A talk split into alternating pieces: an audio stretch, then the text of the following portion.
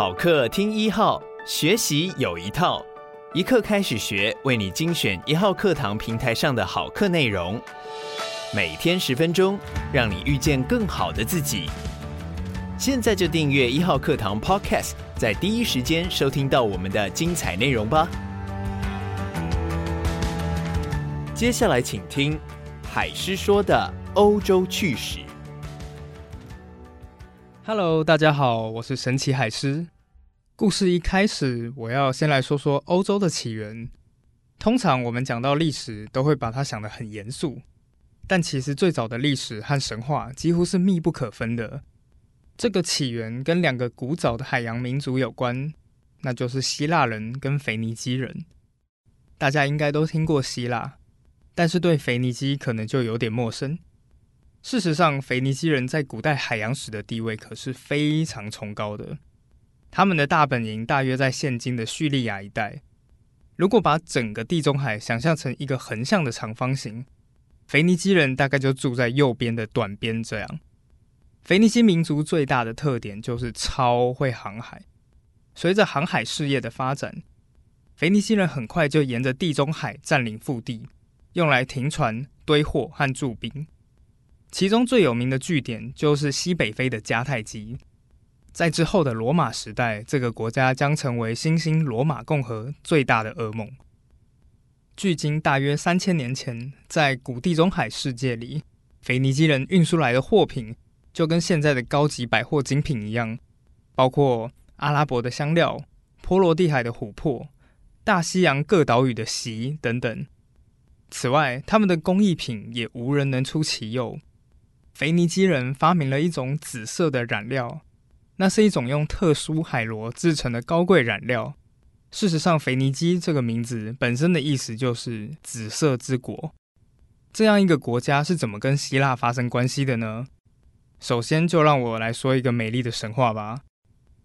在很久很久以前，腓尼基有一位非常美丽的公主，她从小就住在宫殿里，过着无忧无虑的日子。有一天，公主和一群女孩决定去海边玩耍。她们嘻嘻哈哈的来到海边的草地，每个女孩都打扮得光鲜亮丽。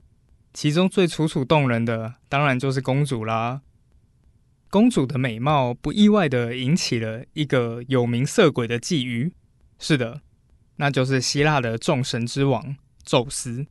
宙斯一看到公主，整个人都傻了。他心想：“哎呀，眼前这个小美人。”要是能与他亲近亲近，那会是多么快乐的一件事啊！不过宙斯想归想，却迟迟没有行动，因为这个身为众神之王的男人也有克星，那就是他的老婆希拉。他害怕嫉妒成性的老婆发飙，但是又管不住自己的欲望，左右为难之下，他终于想到了一个办法。宙斯变成了一头公牛，来到公主面前。这可不是普通的公牛。宙斯变成了公牛那还了得，当然是一头身强体壮、高贵华丽的公牛。它的牛角晶莹透亮，闪耀着灿烂的光芒，好像精雕细琢的工艺品。它的额头上还镶着一块新月形的银色胎记。公主一看到牛，立刻就被吸引了。她伸出自己的纤纤玉指，摸了摸油亮亮的牛背，然后就骑上去了。我也不知道为什么公主就这样骑上去了，只知道公牛诡计得逞后，他载着公主纵身跳入大海，朝海的另一端前进。公牛游了整整一天，终于游到希腊的克里特岛上。这时候，宙斯恢复了他本来的样子，他告诉公主：“我是这座岛的主人，当我女人吧。”原本哭哭啼啼的公主一看到英俊挺拔的宙斯，立刻点头说好。从此以后，公主和宙斯过着幸福快乐的日子。而公主的名字叫做欧罗巴，欧洲的英文 Europe 就是以她的名字命名的。这个神话听起来是不是很浪漫呢？才怪！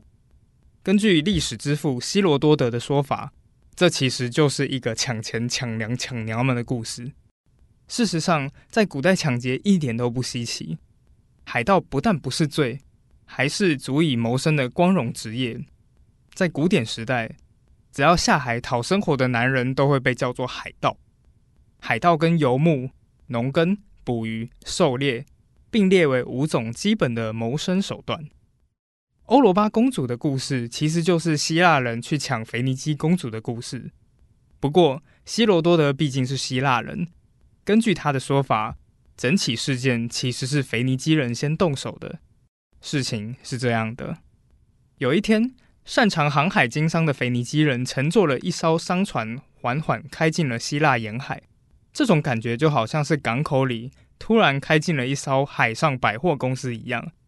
船上到处摆着从亚述和埃及来的舶来品，希腊的妇女都疯了，纷纷跑上船抢购。就在整间百货公司差不多被扫购一空，只剩下没几件东西的时候，腓尼基人眼看机不可失，立刻拔矛扬帆闪人，把船上的希腊妇女全都劫走了。本来妇女被劫走这件事情不会构成太严重的外交事件。但是好死不死，在腓尼基人劫走的妇女里，有一位希腊城邦阿尔戈斯的公主。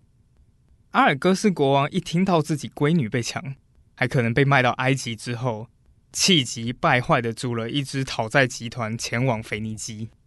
但你要知道，希腊不是一个国家，而是由一堆城邦组成的。一个城邦起义，其他的城邦当然会响应。大家一听到希腊的公主被抢，纷纷义不容辞的想要帮忙报仇，其中动作最快的就是离腓尼基最近的克里特岛。克里特人率先把腓尼基公主欧罗巴给抢走，后来就演变成前面的神话。等到阿尔戈斯自己的讨债集团来到腓尼基后，腓尼基人忍不住大骂：“可以这样抢了又抢，抢了又抢的吗？”无可奈何之下，这群讨债集团只好跑去抢其他国家的公主。结果，其他国家也生气了。明明冤有头，债有主，希腊人凭什么抢他们的公主？但希腊人表示：“我们的公主没回来，你们也别想要回你们的公主。”就在大家吵得不可开交的时候，亚洲有个国家开始蠢蠢欲动了，那就是鼎鼎大名的特洛伊。